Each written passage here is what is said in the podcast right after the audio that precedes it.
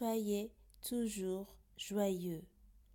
1 Thessaloniciens 5, verset 16.